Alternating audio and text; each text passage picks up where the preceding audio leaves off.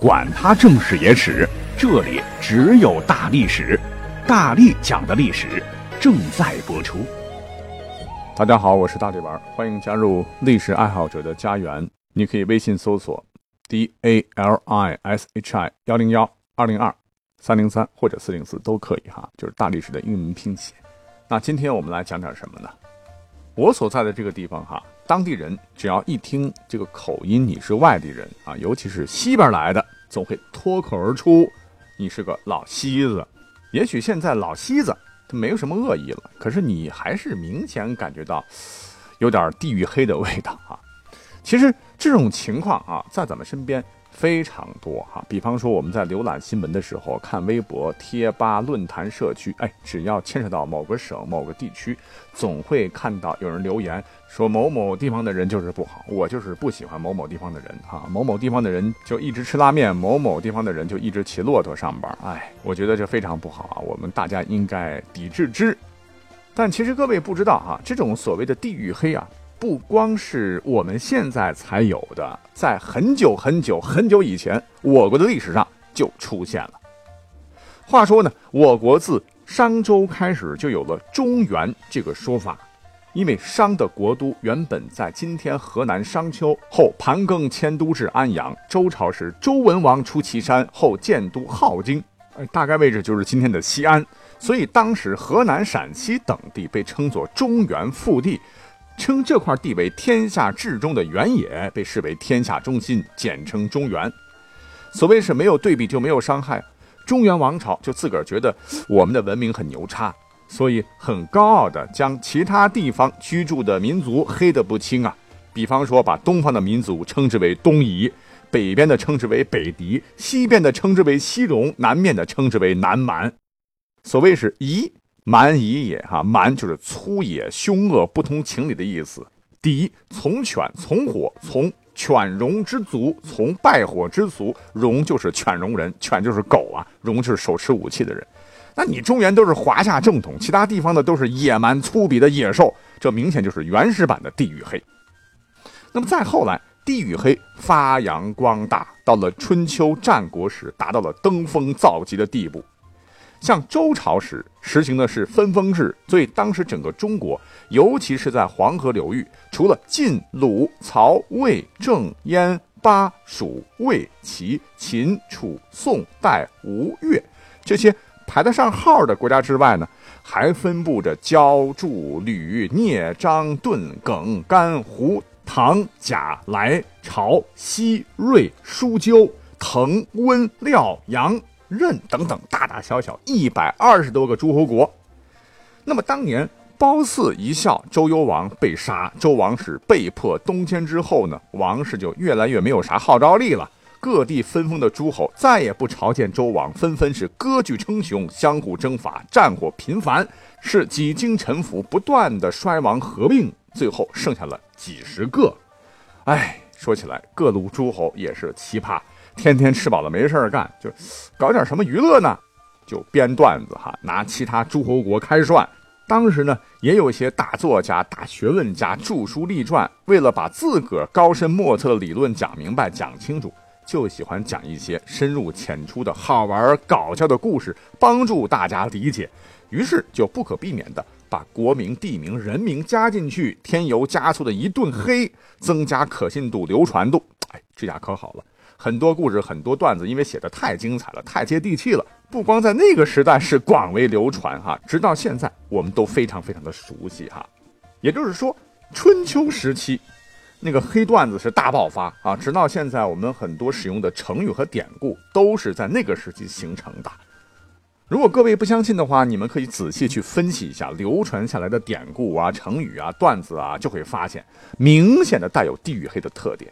这些故事里边，没个轻重的调侃某个国家，无底线的戏虐某些地域的人，真跟我们现在说某某省吃拉面，某某省吃福建人等等这些黑套路是一脉相承啊。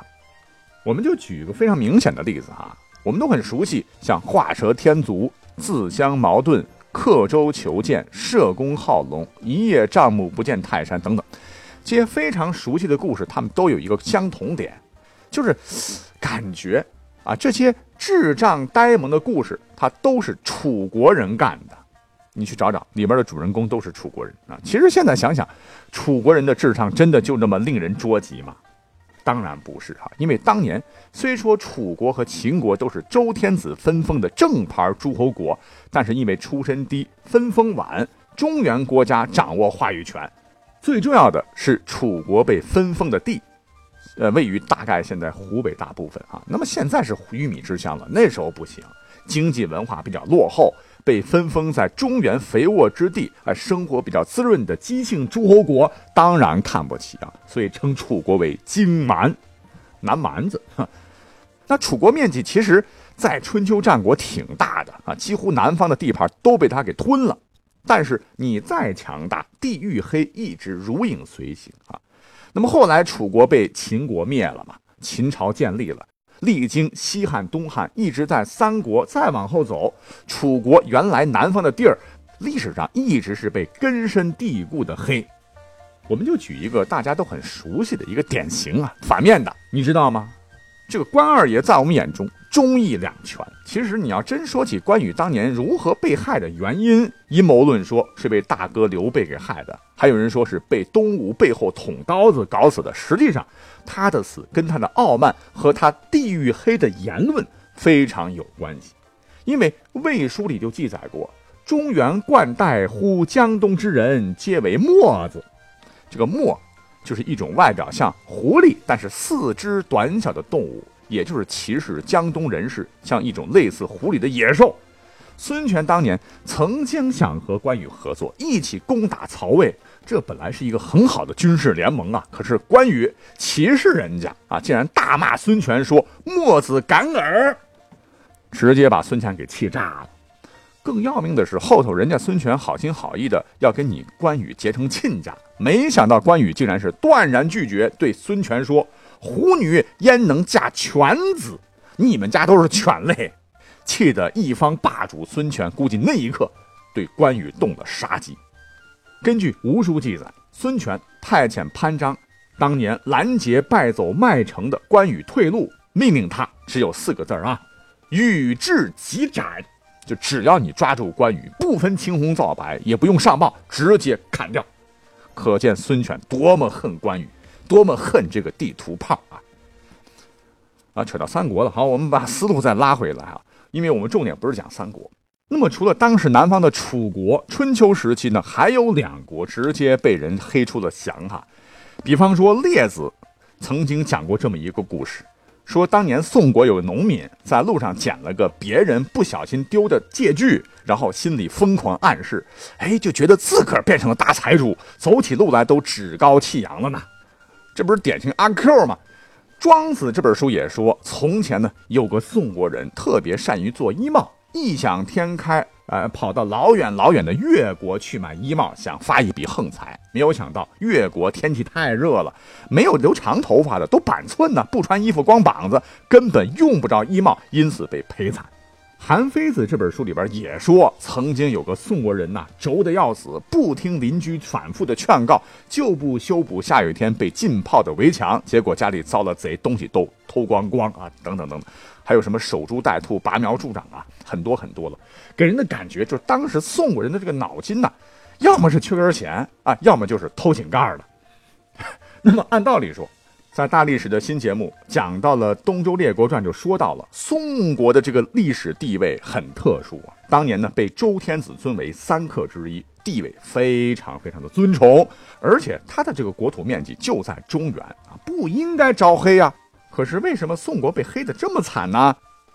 哎，怪就怪宋国的君主，如果你刨根问底去查他们基因的话啊，他们其实是前朝殷商的后代，成分不好。所以经常被周朝分封的诸侯国抹黑。那么除了宋国，还有一个郑国，那跟宋简直是难兄难弟呀！什么买椟还珠郑国人，郑人买履郑国人啊，等等等。其实比起宋国，郑国的成分是不错的。那他为什么被黑爆的原因，主要就是因为郑国原本是东周诸国当中先富起来的国家，曾经是以诸侯身份打败过周天子，牛的不要不要的。但是啊，乐极生悲，后来就越来越不行了，沦为了各国段子手的靶子。你仔细去找的话，就会发现啊，有关郑国的段子，其实大概说的都是商人的故事啊。因为古代是重农轻商啊，郑国立国跟别的国家不一样，他当时是大力发展商业啊，跟当时被社会歧视的商人搞了很多的互贸协议，所以呢就被鄙视了，于是乎呢也就躺枪了。哎，这么一躺啊，多年多年多年之后，地域黑那更是此起彼伏啊。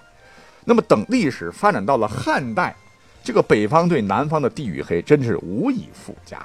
我们前头讲的关二爷那就是个典型。而更让人气愤的是，汉代原本为了适应国家统治的需要，就建立了一套选拔官吏的制度，名为察举制。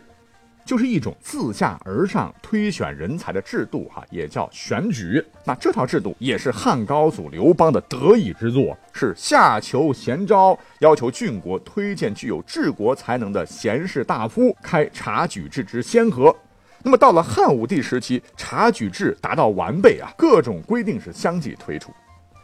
那么你听起来好像这个制度挺完美的，为国家招揽人才啊，其实不啊。因为当时的南方相对于北方还是比较落后的，政治、经济、文化中心都在北方，所以很多南方才子想当官门都没有。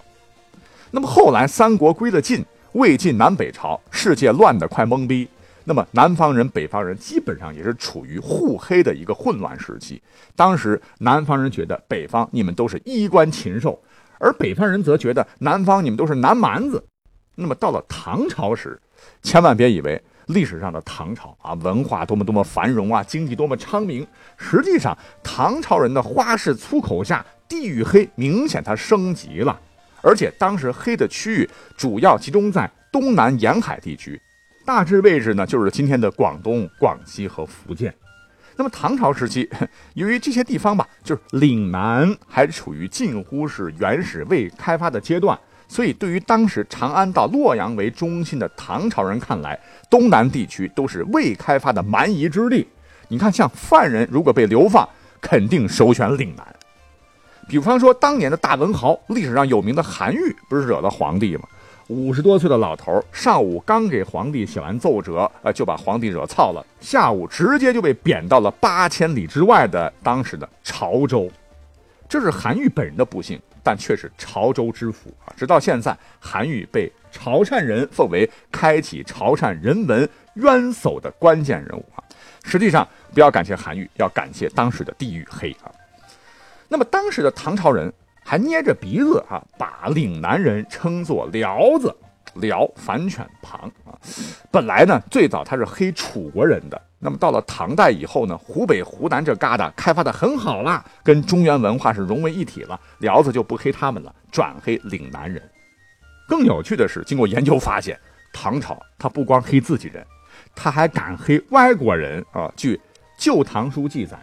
说唐玄宗手下有个爱将，我们上期节目中讲过啊，唤作高仙芝。他不是高丽人吗？有一次触怒了龙颜，被李隆基破口大骂：“但狗肠狗力奴，但狗屎狗力奴。”啊，好吧，这段我们就不翻译了哈。